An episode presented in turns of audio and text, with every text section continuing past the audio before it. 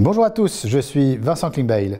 Que vous soyez dirigeant d'un grand groupe, start-upper ou simplement curieux d'en savoir plus, bienvenue dans le Tech Show.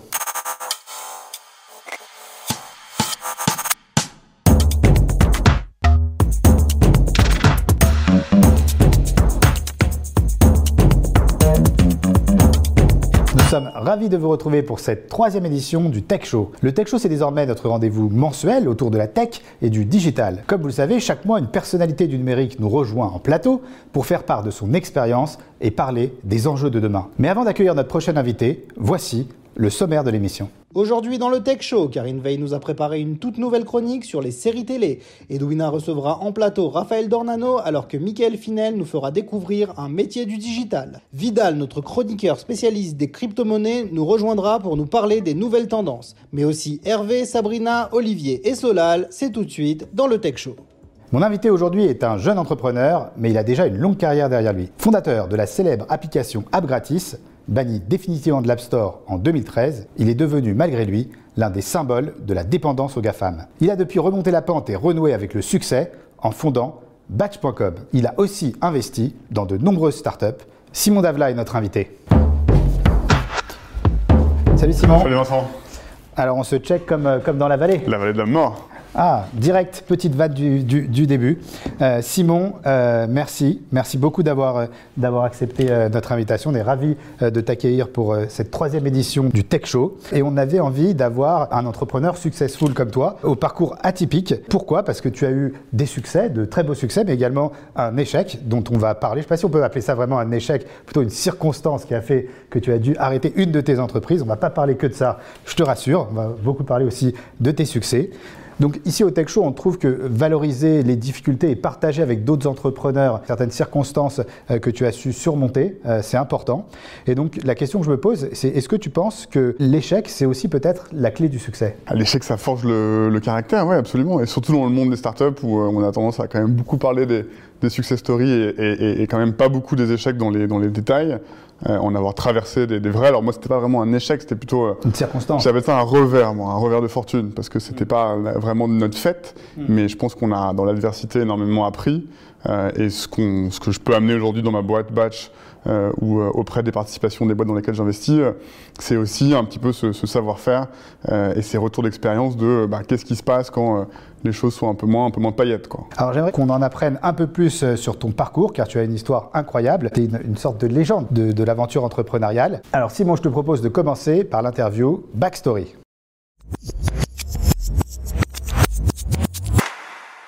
Simon, le but de cette interview est très simple. Je te donne des éléments euh, de ta bio, une ta bio qui a été écrite par notre stagiaire de troisième, qui est très connu maintenant. Tout le monde essaye de, de le débaucher. Donc parfois ça va être vrai, parfois c'est faux. À toi de me dire si c'est correct ou si c'est une bêtise. Parfait.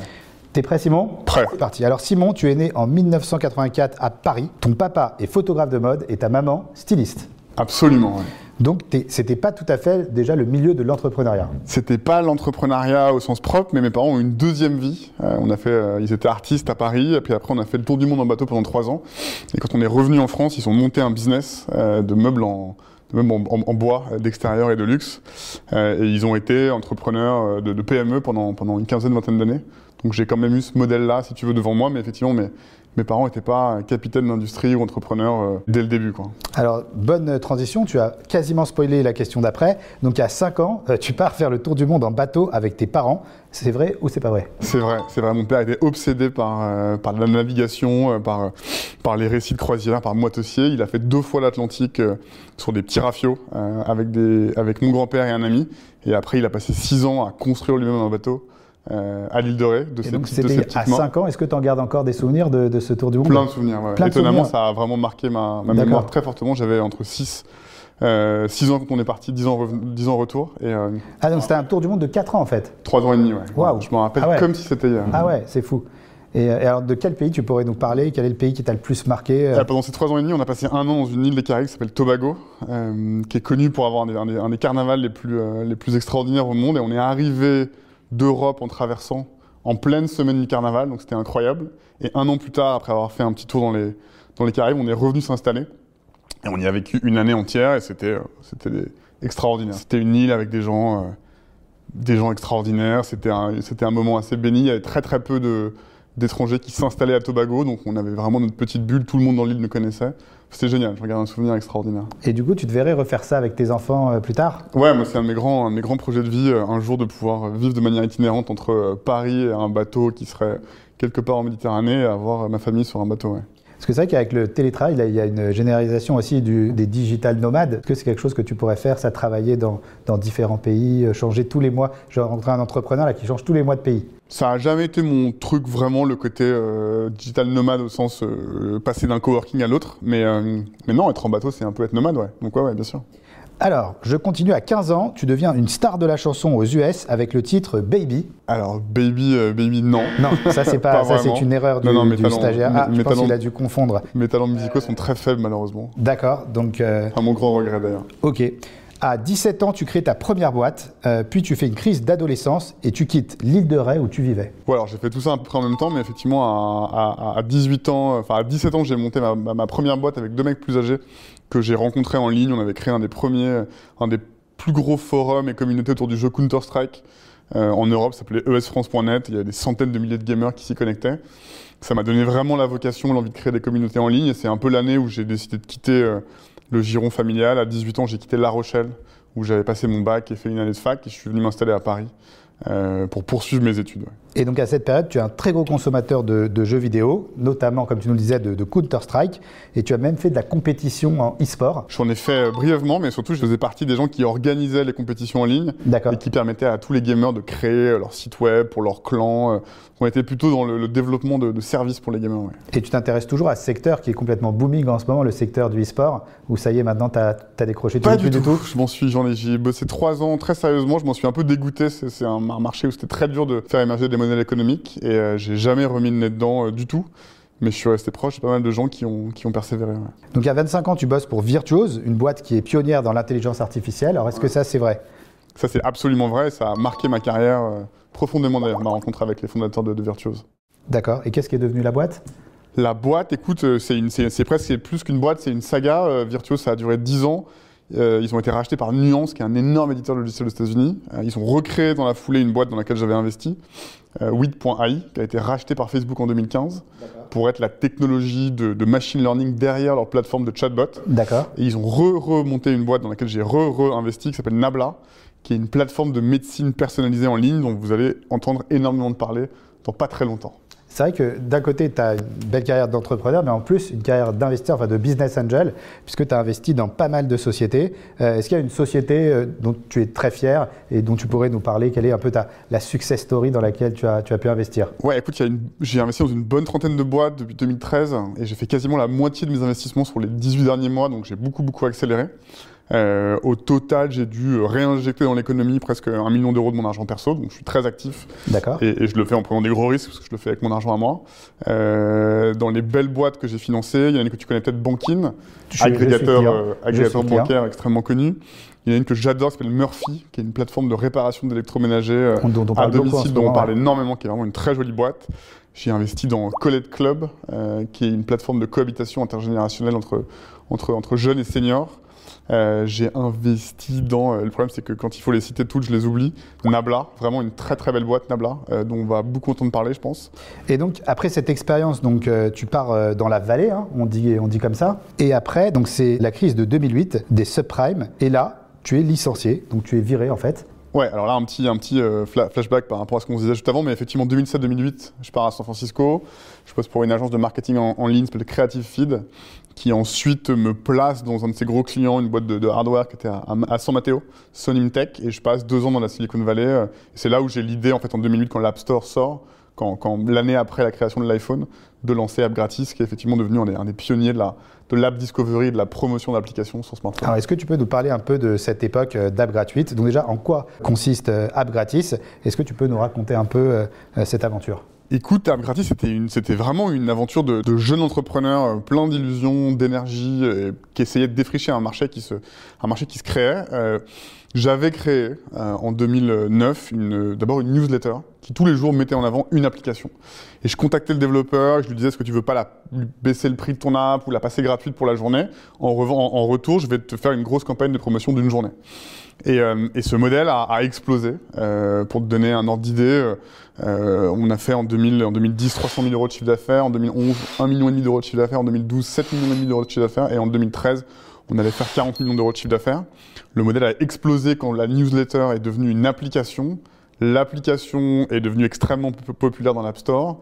Et on a fini par se faire déréférencer en 2013 parce qu'en fait, on était devenu un, un App Store au sein de l'App Store et on était devenu trop gros, trop influent. Et Apple, probablement à raison, rétrospectivement quand j'y repense, nous a coupé, euh, coupé le Donc pied. App gratis cartonne et en 2013, c'est le drame. En 2013, le gros drame, ouais, ça a été un des grands moments traumatiques de On ma ne vie. peut plus télécharger. Et donc là, c'est un peu pour toi la descente aux enfers. Pour une boîte qui était si prometteuse, tu passes de 40 millions d'euros de chiffre d'affaires à, À zéro, rien, quasiment à zéro rien. En, en une journée. Donc là, il y a une petite traversée du désert. Plus tu- qu'une plus qu'une petite. Bah, on, va en- on peut, on, peut, on peut en parler, euh, donc de, si tu veux parler de, de cette période. Mais après, euh, tu lances Batch.com. C'est là que tu euh, renoues euh, avec le succès. Donc c'est quand même une histoire qui finit bien.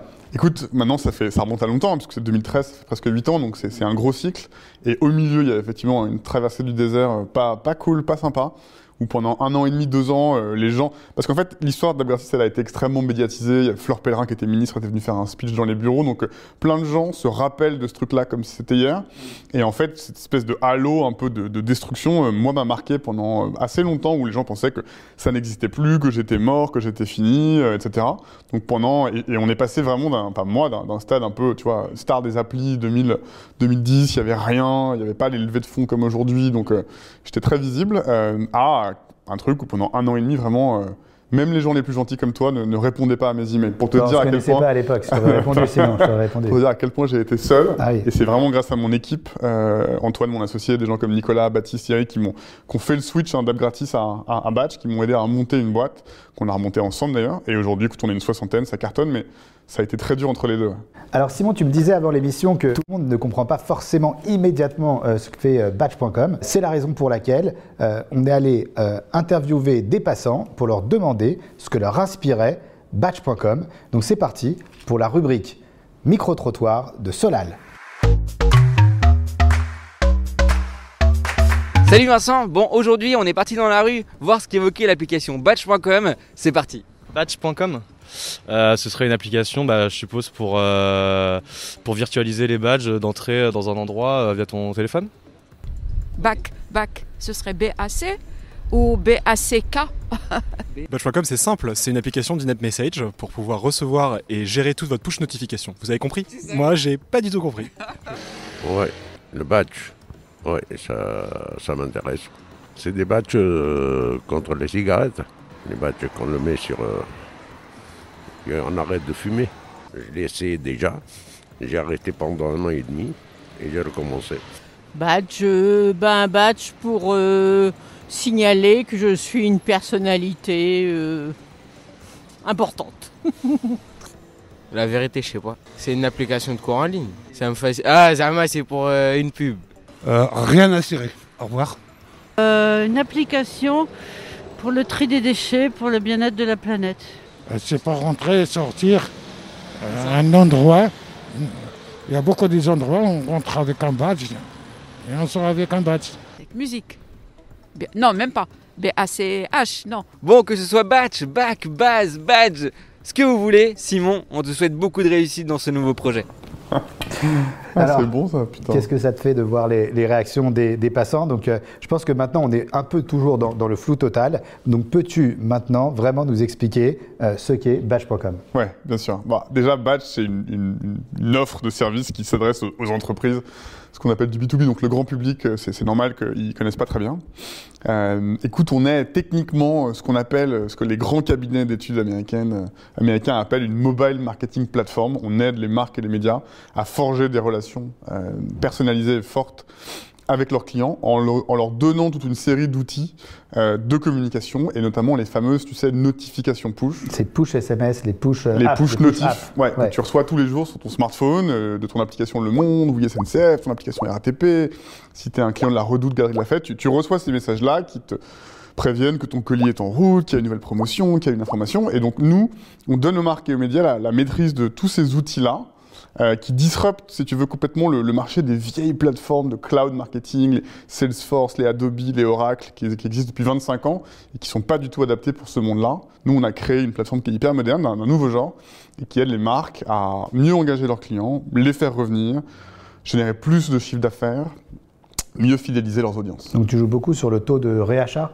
On joue, écoute, sur le taux de le taux d'achat, le taux de revisite et le taux d'achat, oui, absolument.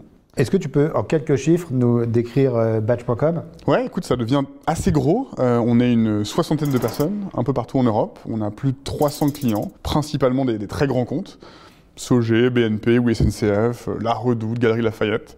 On a aussi des pure players, des gens comme City Scoot, Back Market, Vestiaire Collective et, et j'en passe. On envoie 20 milliards de push par mois, donc ça commence à être pas mal. Euh, après 300 millions de visiteurs uniques tous les mois qui se connectent sur les sites et les applications de, de nos clients. Euh, écoute, on a embauché 20 personnes l'an dernier, grosse croissance de en chiffre 2020, d'affaires. Vous n'avez pas été trop affecté par euh, la crise sanitaire? On a été euh, un peu affecté comme tout le monde entre mars et juin sur le newbies, mais ça a repris très très fort à la rentrée. On fait partie, si tu veux, des, des technologies, des acteurs qui aident les marques et les médias à se, à se digitaliser, hein, à mieux communiquer avec leurs clients dans l'ère digitale. Donc on fait plutôt partie des, des services de, prédilection. Donc on a fait un énorme deuxième semestre. Et là, écoute, on a une quarantaine de, quarantaine de postes ouverts dans toutes les équipes euh, pour continuer un, développement, euh, un développement européen commercial assez agressif. On a des grosses targets pour 2021-2022. En tout cas, félicitations parce que, comme on le disait tout à l'heure, tu as connu des périodes difficiles et ça fait vraiment plaisir de voir que, voilà, après la pluie, il y a le, le beau temps, que quand on est déterminé, qu'on met beaucoup d'énergie, on arrive, euh, voilà. Et surtout quand on a une super équipe. Hein. Moi, j'ai pas fait grand chose là-dedans. C'est vraiment les gens qui m'ont accompagné, qui ont, qui ont porté ce projet. C'est permettent... la même équipe Cap Gratis qui est restée avec toi ou Il y a une équipe. Il y a, on l'appelle un peu la, la, la, founding team chez nous, de gens qui, effectivement, Gratis, on était presque 100. D'accord. En un an et demi, on est passé de 100 à une petite dizaine. Et il y a une petite partie de l'équipe, toute une, série de, développeurs, ingénieurs hyper forts qui sont à Lyon, d'ailleurs, des gens comme Nicolas, Vincent, Arnaud, Arnaud, Cédric, des gens qui sont avec nous depuis 6, 7, 8 ans.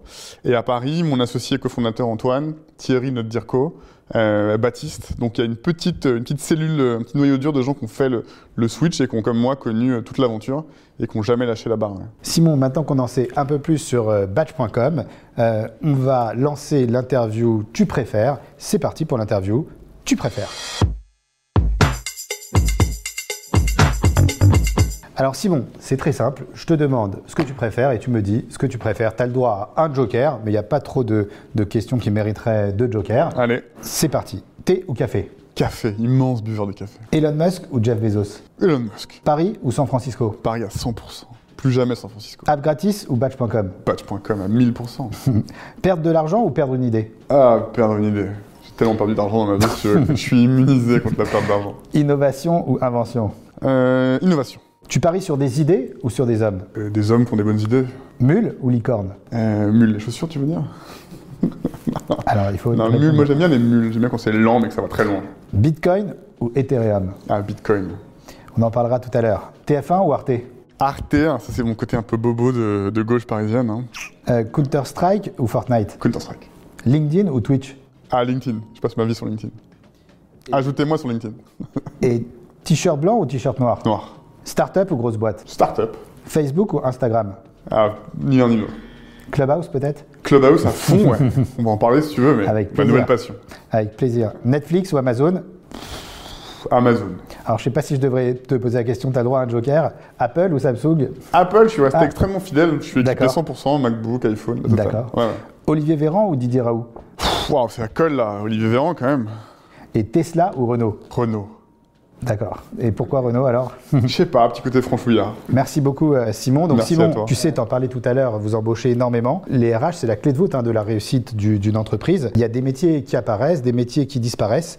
Et on a Michael de la société Ametix euh, qui va nous parler des métiers du digital. Génial. Et ce mois-ci, il va nous parler d'un métier, je ne sais pas si tu le connais, le métier d'architecte IT. Donc c'est tout de suite. Euh, c'est Michael pour les métiers du digital.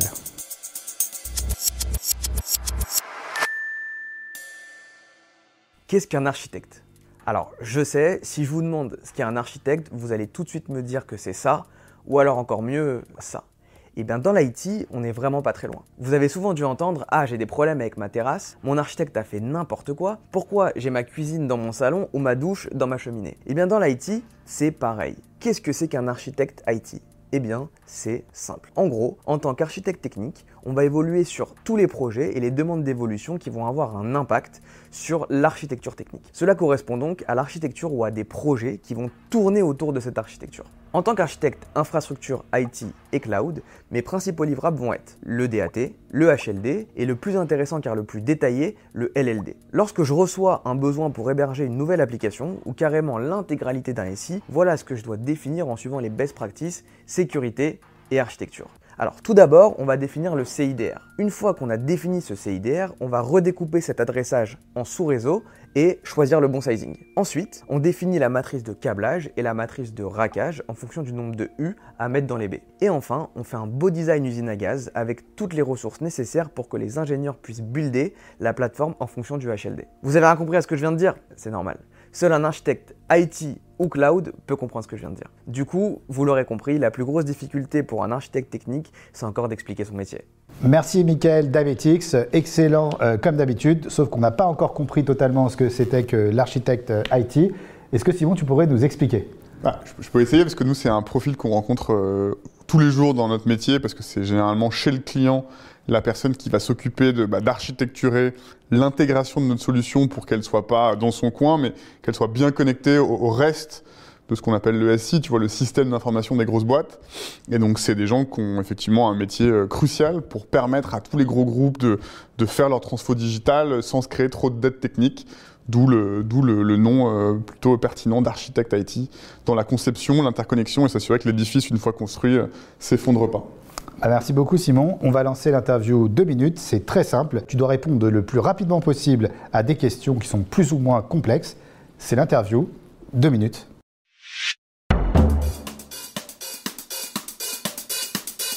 Simon, tu voulais faire quoi quand tu étais petit? Pilote d'avion comme Bug Danny. Euh, les études, c'était ton truc? C'était pas trop mon truc, j'étais un peu en rébellion contre le système éducatif. L'entrepreneuriat, pour toi, c'est une histoire de potes? C'est une histoire de passion avant tout.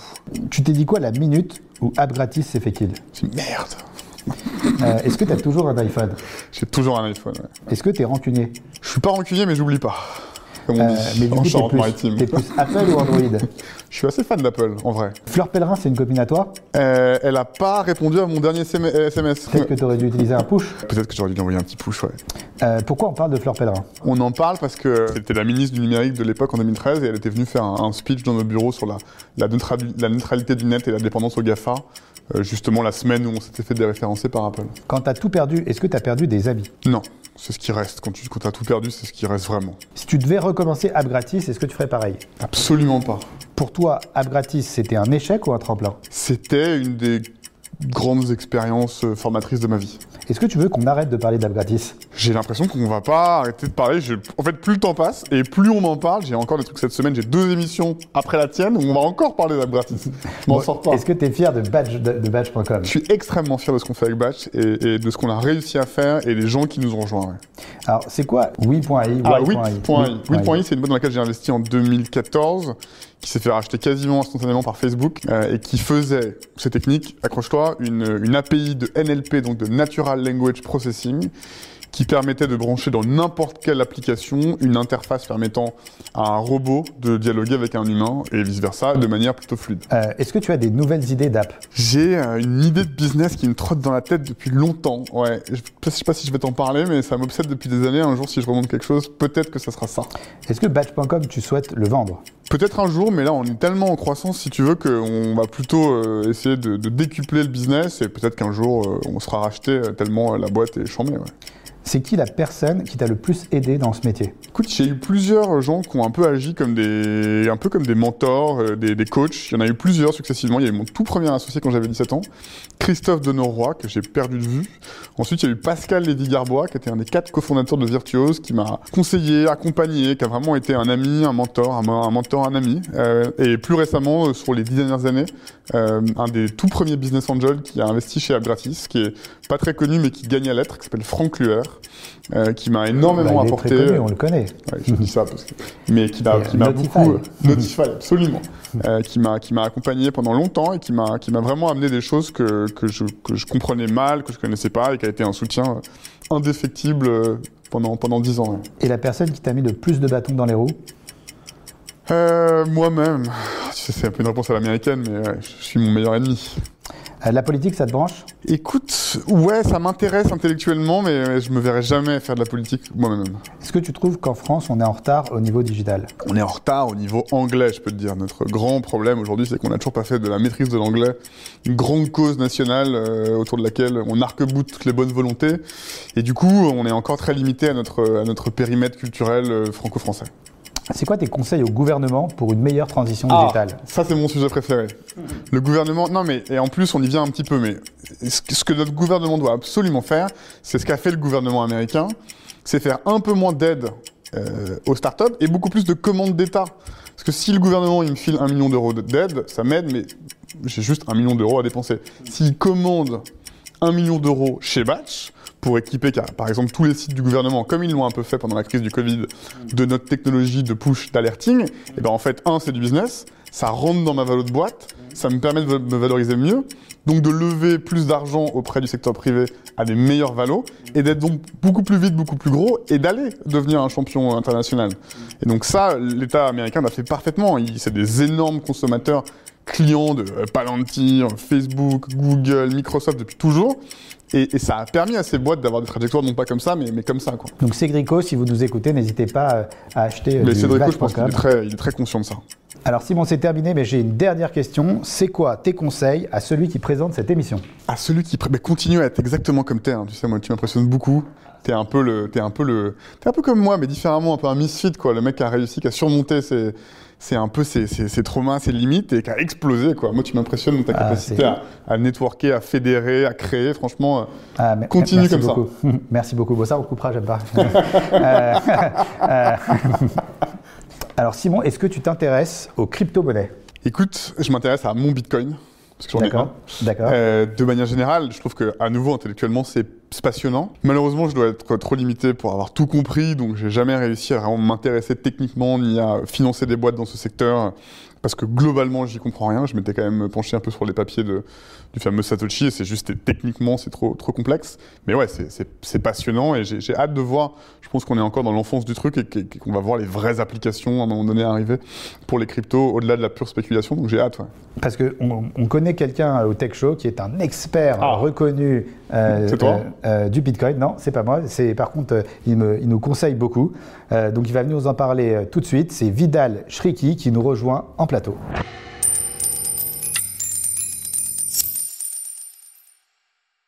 Bonjour Vidal, bienvenue dans le Tech Show. Bonjour Vincent, bonjour Simon. Alors Vidal, on est ravi euh, de t'accueillir. Tu es un des plus grands experts français euh, en crypto-monnaie. Tu accompagnes de nombreuses entreprises et euh, également des institutions comme euh, l'AMF. Et tu es également euh, fondateur, cofondateur avec Hervé Ababou de BTU Protocol. Donc l'idée, c'était d'échanger avec toi. Là, en ce moment, le Bitcoin bat des records. On ne sait plus quoi penser. Nous avons besoin de ton éclairage pour comprendre ce que sont les crypto-monnaies. Ben, écoute, avec plaisir.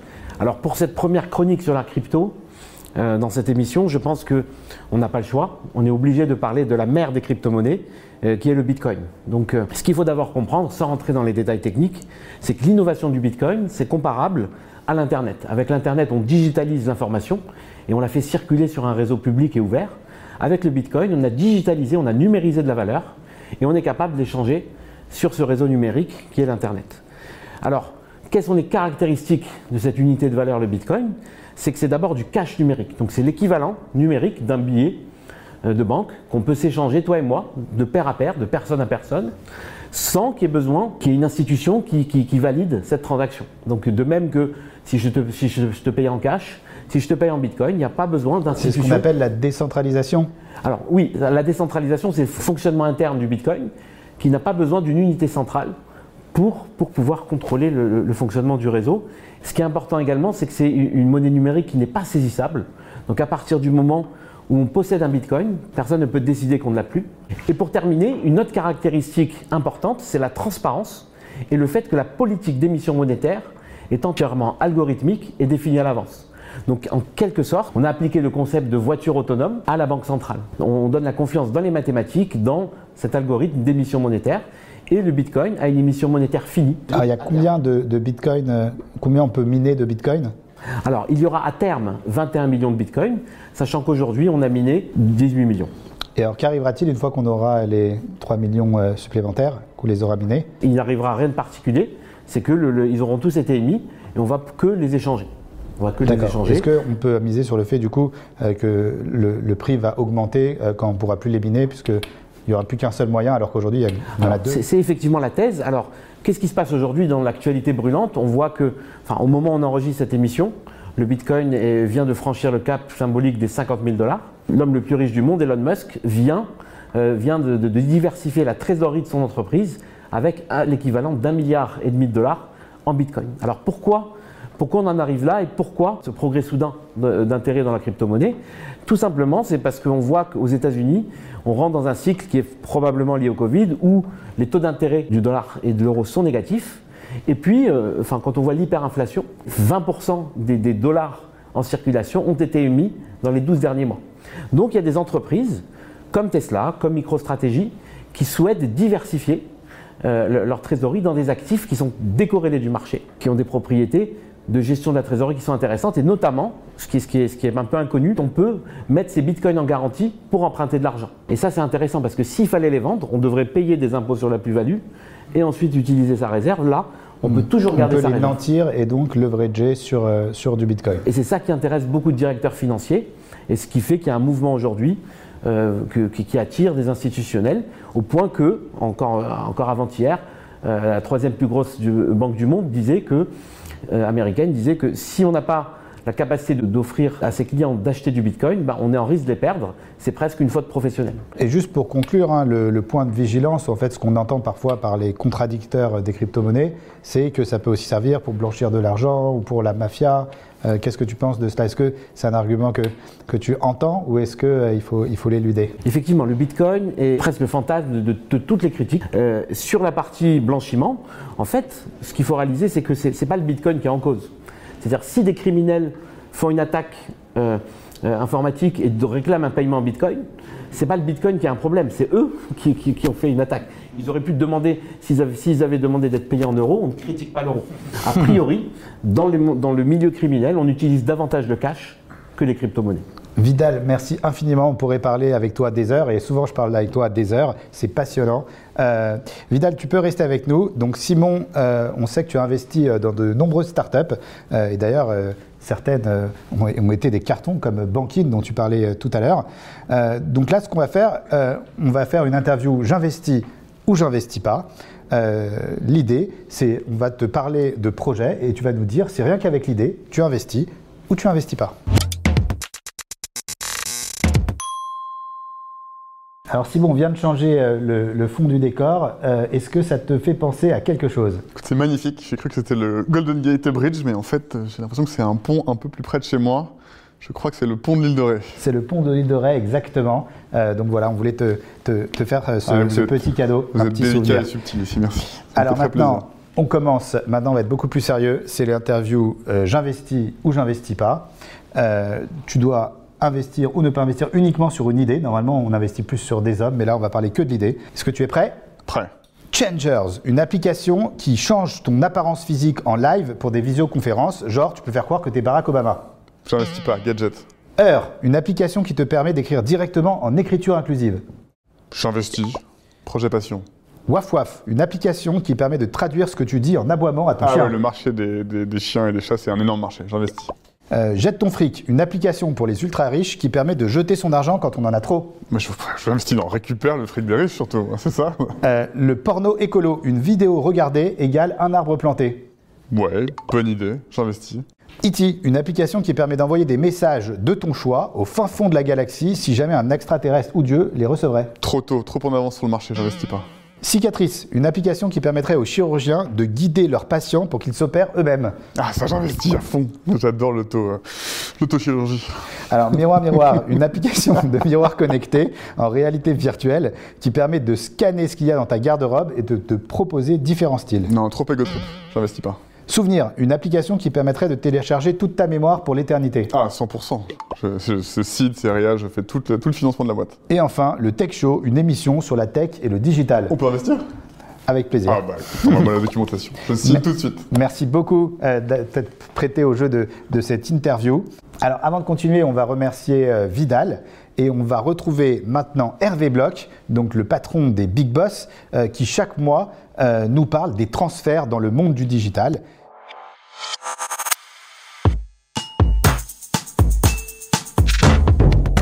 Merci Vincent. Alors aujourd'hui les nominations pour l'émission Luca Gerini qui devient directeur général d'Interflora en Italie, Julia Turner qui prend la direction e-commerce et global digital de Seva, le laboratoire de santé animale, Marion Clément qui dirige l'e-commerce Europe de The Couples. Alors je voudrais vous parler aussi des reconversions, Nathalie Brun qui a dirigé euh, euh, pas mal de, euh, de, boîtes dans le digital et qui est aujourd'hui agent immobilier chez La Forêt Immobilier, un vieux rêve qu'elle avait depuis toujours. Dans les mouvements, Jessie Toulcanon qui a aussi travaillé beaucoup dans le digital au sein de marques de mode qui maintenant a une start-up du dernier kilomètre, PickMe. Dans les mobilités internes, Mohamed El Jandoubi qui a rejoint la marque Renault sur la partie PRM CRM. Et enfin, quelques coups de cœur. Grégory Pascal, que je connais depuis 25 ans, c'est le seul entrepreneur en France à avoir aussi bien réussi dans la tech, il est à l'origine de Symfony 2, que dans la com puisqu'il a euh, créé Sensio, qu'il a revendu ensuite à Grey. Et enfin, mon ami Patrice Thierry, qui a fait une super exit chez ProWebCE et qui lance un fonds, Tomcat Capital, qui a, je pense, une aussi grande réussite que son aventure entrepreneuriale. Et enfin, je voulais parler de mon ami Olivier Le Garlantezec, aujourd'hui chez LVMH. Alors Olivier, tu démarres ta carrière en 96 chez SFR. Tu es à l'origine du Tam Tam, Entrée Libre, Le WAP,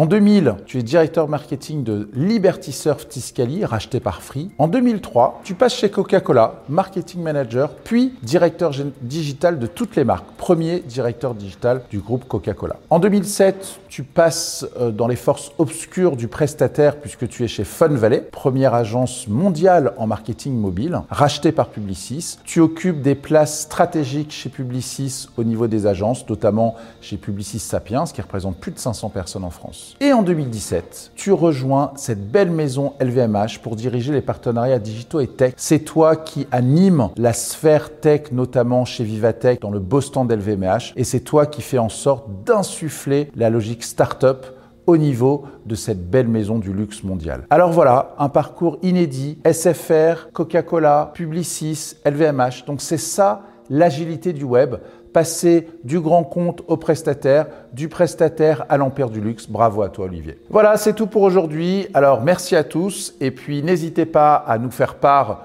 de vos nominations, de vos mouvements, de vos reconversions. On en parlera sur les prochaines émissions. Vincent, je te rends la parole. Merci Hervé, le fondateur de la société Les Big Boss. Et tout de suite, c'est le mot du coach. Bonjour. Bonjour Olivier, bienvenue, bienvenue de nouveau dans le Tech Show. Donc Simon, je te présente Olivier Bétache. Euh, c'est un coach de personnalité, c'est une star dans, son secteur. Et chaque mois, il vient euh, nous aborder euh, un sujet. Je ne sais pas si toi, tu as, tu as, eu déjà un coach professionnel. Ça a changé ma vie. Moi, j'ai été coaché il y a un an et demi, ça a changé ma trajectoire. Eh bien, pareil, pareil pour tous les, les, personnes qui ont été coachées par Olivier. Olivier, donc c'est à toi, c'est le mot du coach. Merci Vincent et enchanté Simon. Aujourd'hui, j'ai envie de vous parler d'un sujet profond qui touche selon moi tous les entrepreneurs. C'est la question du sens. Comment répondre en moins de 10 mots à cette question essentielle Pourquoi j'entreprends? Je pense que c'est primordial d'avoir mûri la question au calme, comme disent les jeunes, et ce pour deux raisons. Premièrement, j'observe que ceux qui n'ont pas encore tranché ont le plus grand mal à faire des choix clivants. Faut-il vendre tout de suite quand on en a l'occasion ou attendre encore quelques années pour faire un plus bel exit? Faut-il se risquer à développer l'international ou concentrer tous ses efforts sur la France? Autant de dilemmes qui trouvent des issues bien plus rapidement, mais surtout bien plus sereinement quand on a trouvé sa boussole interne, sa raison d'entreprendre. Deuxièmement, parce que l'entrepreneuriat est une démarche vers la liberté. Si je renonce à la sécurité du salariat, au-delà de l'espoir du jackpot de la licorne, c'est aussi et surtout pour être libre, libre de créer un univers qui tourne à ma sauce, dans lequel c'est le monde qui s'adapte à moi et non l'inverse. Sans boussole interne, le start-upper peut retomber dans les méandres du système et se comporter comme un bon élève de l'écosystème. Son board remplacera son ex-patron et sa roadmap, ses objectifs annuels. Alors comment fait-on? Comment trouver sa flamme et organiser sa vie professionnelle en fonction d'elle Eh bien mon conseil est le suivant, placez de l'ambition sur votre flow. Ok, je vais vous expliquer.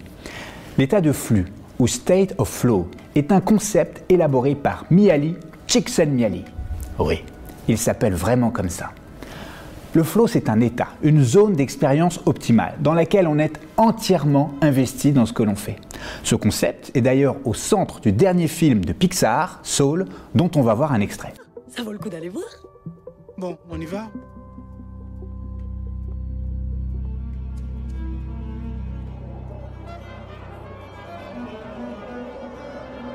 c'est quoi cet endroit? Tu vois, dans la vie, quand vous êtes concentré sur ce que vous faites, vous voyez pas le temps passer, vous êtes un peu ailleurs. Il y en a même qui appellent ça la zone. Oui. Eh ben, c'est ici, la zone, un mi-chemin entre les mondes physiques et spirituels. Mais oui, bien sûr, comme tout à l'heure. J'étais là quand j'ai passé mon audition. C'est ici que les musiciens se retrouvent quand ils sont en transe. Pas seulement les musiciens. Tiens, regarde. Oh, Roméo, Roméo, pourquoi es-tu...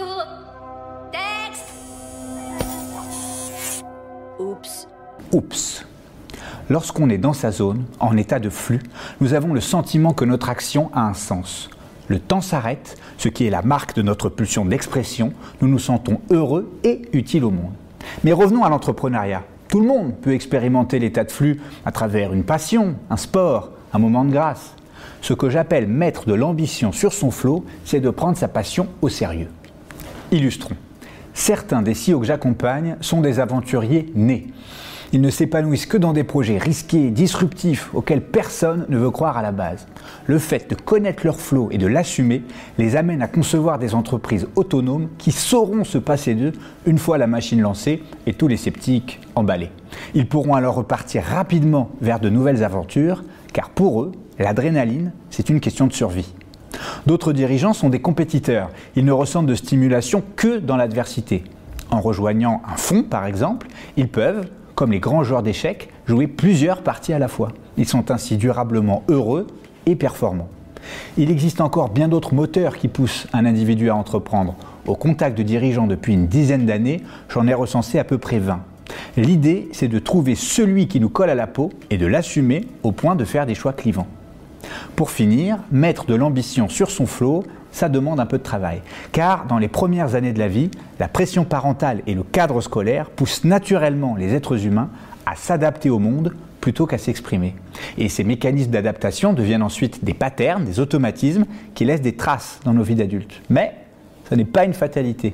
Le cerveau est un organe plastique, on peut créer de nouveaux réflexes avec de la volonté et de l'entraînement. C'est même la raison d'être de ma passion, le coaching. Allez, salut. Bravo Olivier, merci beaucoup pour, euh, pour ce, partage. Euh, tes réactions, euh, Simon Je me retrouve parfaitement là-dedans. En plus de ça, il y a la partie sur l'adversité qui est vraiment l'état que je préfère. L'adversité, euh, l'ambiguïté, euh, tu vois, la position de challenger, c'est là où je m'épanouis. Et dès qu'on rentre dans la prospérité, euh, l'establishment, je, me sens, je me sens moins bien. Quoi. Ouais. Donc Simon, depuis que tu as Batch, tu dois maintenant être un expert en, en notification. Je pense que tu dois t'y connaître pas mal. On va te donner des notifs qui apparaissent en général sur nos smartphones et c'est à toi de deviner de quelle application il s'agit. C'est parti pour le C'est te donne un exemple. Richard vous a envoyé une demande d'amis. Tu me dis Clubhouse. Facebook. C'est parti. Alors, des filles autour de vous sont connectées. Bumble. Tinder. Parrainer et gagner 15% de réduction. Euh, BetClick. Deliveroo. Euh, notez votre trajet. Euh, Uber. Correct. Il est l'heure de vérifier votre pouls. iHeart. Votre colis a été expédié. Fnac. Fnac, Amazon, c'est discount. Parfait, ça marche. Euh, Camille a quitté la conversation. Clubhouse. Alors on va dire Clubhouse. On va parler de Clubhouse après si tu veux, mais c'est aussi WhatsApp. Le variant anglais inquiète. Le Monde. Virement reçu, consultez vos comptes. Bankin. Obligé. Évidemment. Nouvelle vidéo. Le réchauffement climatique est une foutaise. Jean-Marc Morandini. Exprimez-vous en 140 caractères. Euh, Twitter. Et enfin, vente flash. Vente flash. Vente privée. Correct. Franchement, tu as réussi l'interview notification, mais ça ne m'étonne pas, tu es, quand même l'expert français euh, des notifs. Est-ce que Simon, tu es fan de séries télé? Modérément. Modérément. Est-ce qu'il y a une série que tu regardes en ce moment Je viens d'en ou- finir une assez exceptionnelle, je dois dire, qui s'appelle Your Honor, avec Brian de et euh, avec Brian Cranston. D'accord. Parce que ici, au Tech Show, on a une sérivore, elle s'appelle Karine, et elle va nous parler des leçons qu'on le peut tirer des séries TV dans le monde de l'entreprise. Aujourd'hui, elle va nous parler du jeu de la dame. Je ne sais pas si tu as vu ouais, cette ouais. série. Donc, c'est la chronique Joue-la comme de Karine. Merci Vincent. En effet, aujourd'hui nous allons parler de Beth Harmon, l'héroïne de la mini-série Le jeu de la dame, The Queen's Gambit. C'est une jeune orpheline prodige des échecs qui se hisse au plus haut niveau dans un monde d'hommes. Mais elle a aussi sa part d'ombre avec ses addictions. Alors pourquoi Beth est-elle un rôle modèle pour les jeunes filles qui veulent réussir? Parce qu'elle applique 5 bonnes pratiques. La première bonne pratique, c'est de trouver un mentor qui connaît les règles. Son mentor, c'est le gardien de son orphelinat, Monsieur Scheibel, qui l'initie aux échecs et qui la présente au directeur du club du lycée. Sans être un champion, il connaît bien les règles. Un bon mentor, c'est juste quelqu'un qui connaît les règles du jeu et qui pourra vous présenter les bonnes personnes pour vous accompagner dans votre évolution et vous apprendre les coups gagnants. Pas besoin d'un gourou ou d'un grand maître, juste quelqu'un qui valorise vos talents. Ensuite, il faut respecter ses adversaires. C'est le deuxième conseil qu'on peut vous donner. Lorsque vous êtes une étoile montante, qui plus est issue d'une minorité, ici euh, les femmes, les gens seront parfois jaloux de votre talent et de votre réussite. Et même peut-être qu'ils souhaiteront vous voir échouer, c'est humain. Même si vous êtes tenté parfois comme Elisabeth de les écraser, ne cédez jamais à cette tentation et plutôt respectez-les. N'oubliez pas que vous aurez peut-être un jour besoin d'eux. Et au final, quelle meilleure reconnaissance que le respect de ses adversaires. Le troisième conseil serait de savoir gagner avec panache et perdre avec élégance. Dans la série, Bess a compris que les yeux de tous étaient rivés sur elle. En entreprise aussi, il faut savoir encaisser les coups, échouer sur un projet, se relever. Il faut savoir perdre avec élégance. Mais surtout, vous ne devez pas aimer ça. Comme Elisabeth, vous devez détester cette sensation. Ne cherchez jamais à cacher ou à nier vos échecs. C'est peut-être le conseil le plus difficile hein, pour un jeune qui arrive en entreprise sans avoir jamais échoué. Mais ça s'apprend et c'est vraiment important. Normalement, si vous avez respecté les trois premières règles de Bess, vous devriez avoir un réseau d'alliés dans l'entreprise. Et c'est la quatrième bonne pratique qu'elle applique. Elle a un réseau d'alliés et elle sait bosser avec eux en équipe. Sachez les solliciter comme Bess le fait lorsqu'elle a besoin d'argent, par exemple pour participer à un tournoi. Sachez aussi leur rendre l'appareil et cultiver ce réseau. Le jour où vous en aurez le plus besoin, ils seront là pour vous. Bess c'est travailler en équipe et une victoire collective vaut souvent bien mieux qu'une victoire individuelle. Pour moi, c'est le grand enseignement de cette série qui valorise le collectif très présent chez les Russes face à l'individualisme américain. Enfin, elle est passionnée et elle travaille beaucoup. C'est sûrement le conseil le plus important. Vous pouvez avoir tout le talent du monde, sans travail, sans passion, vous ne tiendrez pas sur la durée. D'autres personnes très talentueuses, plus jeunes, plus pointues arriveront. Dans ces cas-là, votre passion et votre travail feront toute la différence. Pour conclure, Vincent, je dirais que le plus difficile, ce n'est pas d'appliquer bêtement ces cinq conseils que nous livre cette mini-série, mais c'est vraiment de s'y tenir. En effet, merci Karine. Je pense que le, le plus important, c'est d'appliquer ces conseils et de s'y tenir. Je ne sais pas ce que tu en penses, euh, Simon. Écoute, c'était très pertinent, ça m'a beaucoup plu. Ce parallèle entre les échecs et le management et cette euh, série. Merci encore, euh, euh, Karine. Chaque mois, Simon, je laisse les, les clés du plateau à Edwina d'European Digital Group qui nous parle des étapes de négociation d'un deal. L'idée, c'est d'aider des entrepreneurs, des top managers qui ont pour ambition de faire des acquisitions. Et donc, chaque mois, on interviewe un nouveau prestataire expert dans un des domaines de, de l'acquisition. Et ce mois-ci, euh, Edwina va recevoir Raphaël euh, Dornano. Donc, elle fait du transaction services, c'est-à-dire de l'audit financier pour auditer une société et pour permettre euh, à un, un futur potentiel acquéreur euh, de, de- choisir sur le fait de savoir s'il a envie d'investir ou de ne pas investir dans, dans cette société. C'est l'interview d'Edwina. Bonjour à tous, merci Vincent et bienvenue dans ce nouvel épisode dédié à la compréhension des opérations d'investissement. Raphaël Dornano est avec nous. Je suis ravie de te recevoir aujourd'hui.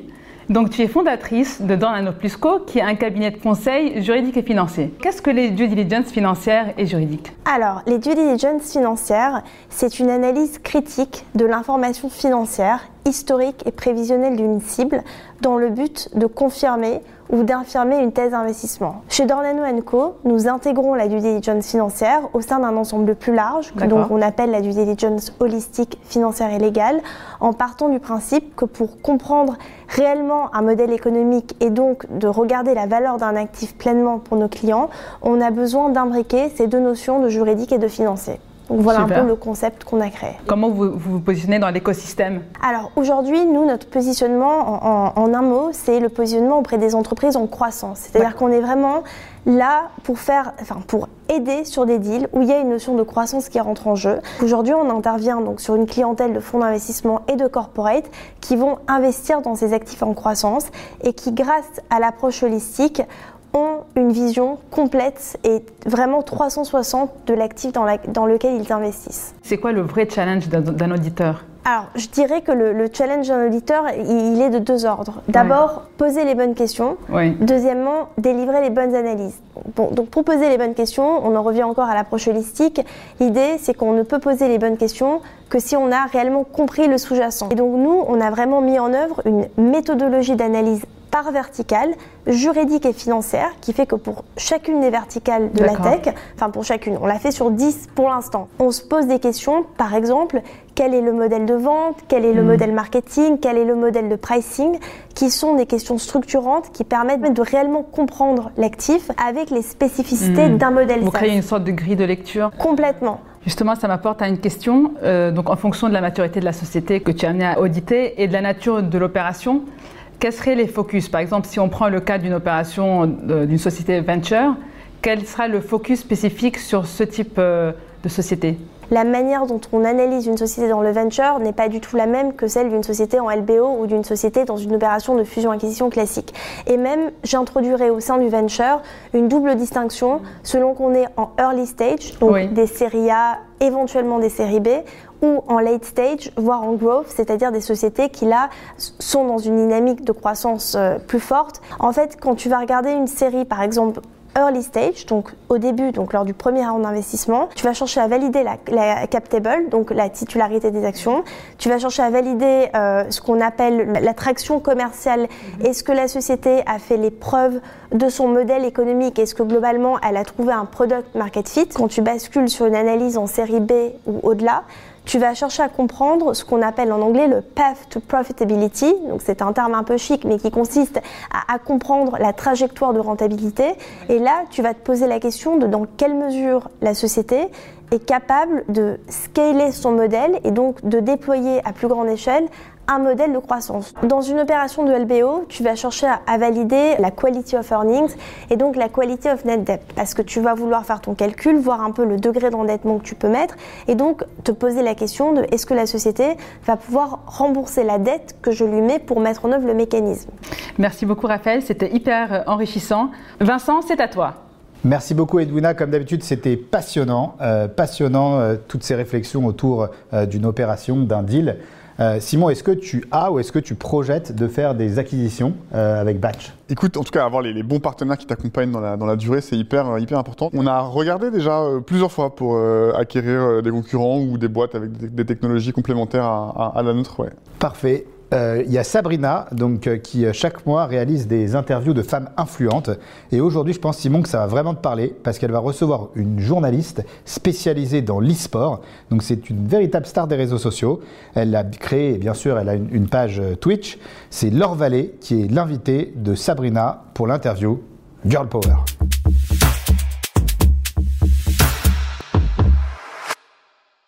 Merci Vincent. Bonjour Laure. Bonjour Sabrina. Laure, si je devais te décrire, je dirais qu'aujourd'hui tu es la seule Française qui travaille à l'international dans l'e-sport. Si toi tu devais te décrire et surtout parler de ton métier, tu dirais quoi? Je dirais que je suis journaliste et animatrice d'e-sport depuis 2016.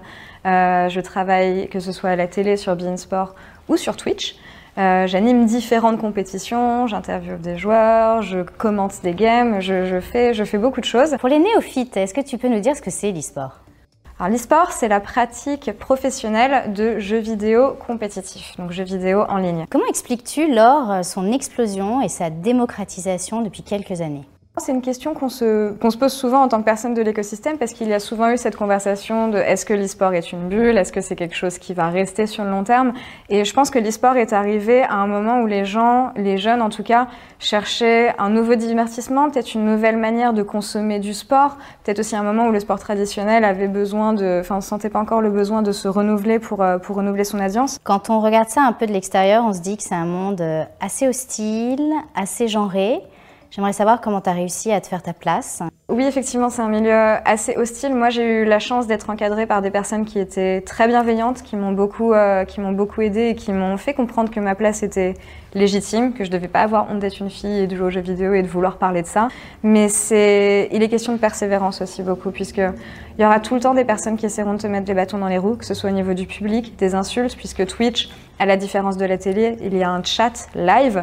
Donc, pour le meilleur comme le pire, pour les plus beaux compliments comme pour les, les pires horreurs, puis les, les- les remarques sexistes qu'on peut entendre. C'est quoi la proportion de femmes dans l'e-sport Pour le jeu pour lequel je travaille, par exemple, qui est League of Legends, il y a autant de joueuses que de joueurs. Euh, et finalement, quand on arrive au haut niveau de la compétition, il n'y a plus du tout de joueuses. Donc, je pense qu'on peut en revenir à cette, euh, ce manque d'inclusivité, cette toxicité peut-être envers les joueuses qui fait qu'elles sont découragées avant même d'arriver à, à- à leur plus haut niveau. L'e-sport, c'est un métier qui se professionnalise énormément. On assiste à aujourd'hui euh, des joueurs qui, en championnat, gagnent autant que des joueurs de football.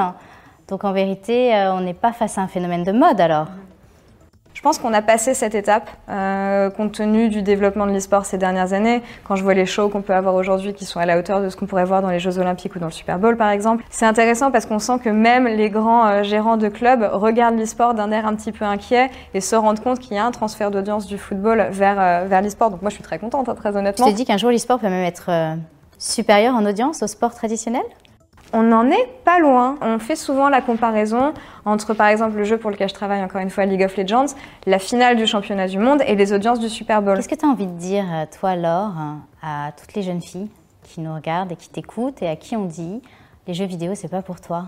Qu'il ne faut surtout pas laisser quelqu'un d'autre euh, prendre des décisions, prendre des décisions à votre place. Croyez en vous, croyez en votre passion, parce que c'est votre passion qui vous a mené aussi loin et qui continuera de vous mener loin.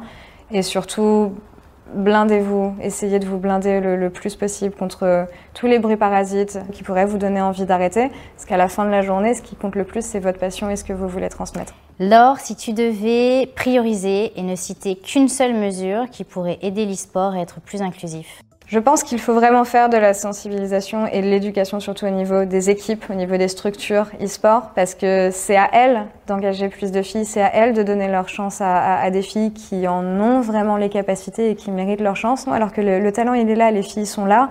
On a déjà eu des filles en compétition, la seule raison pour laquelle elles arrêtent, c'est parce qu'il y a une toxicité qui, qui les entoure et qu'elles ne sont pas équipées, qu'elles ne sont pas enfin, construites pour euh, gérer ça en tant que femme dans le secteur. Merci Laure infiniment. Merci Sabrina. Merci au Tech Show, merci à Vincent. Merci beaucoup Sabrina, passionnant comme, euh, comme d'habitude.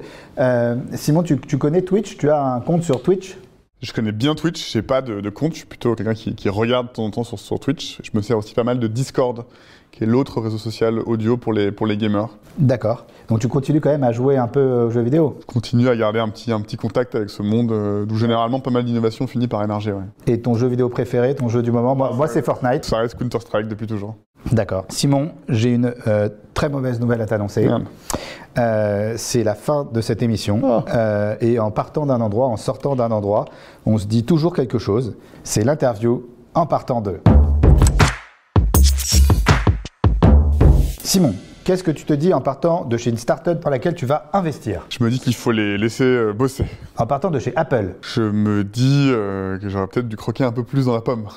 En partant de chez toi Euh, j'ai toujours peur d'avoir euh, oublié les clés à l'intérieur. En partant du travail Je me dis rien en partant du travail, je me dis vivement d'être, vivement d'être à la maison. En partant de la Silicon Valley Je me suis dit bon débarras. En partant de chez Macron Euh, je me suis rien dit parce que je suis jamais allé chez Macron. En partant de Paris Je me dis que je suis content d'aller à l'île de Ré. En partant d'un deal réussi Ah, je me dis champagne. Et en partant de cette émission Je me dis c'était vraiment trop court. Merci beaucoup. C'était super sympa, Simon, de t'avoir avec nous. Franchement, moi, j'ai passé un excellent moment en ta compagnie. Moi aussi. On a appris beaucoup de choses. On a bien rigolé. Euh, je voudrais remercier toutes les personnes qui ont participé à cette émission. Solal de Blue Lemon, John de Mayo, une star du secteur de l'écriture. Bien évidemment, toutes les équipes du studio Cerise, Bart, Vincent, toutes les équipes. Euh, merci à tous les invités également. Euh, J'oublie énormément de personnes. Police Studio, euh, bien sûr, également. Quant à nous, on se retrouve très prochainement pour une nouvelle émission du Tech Show. Et d'ici là, respectez les gestes barrières.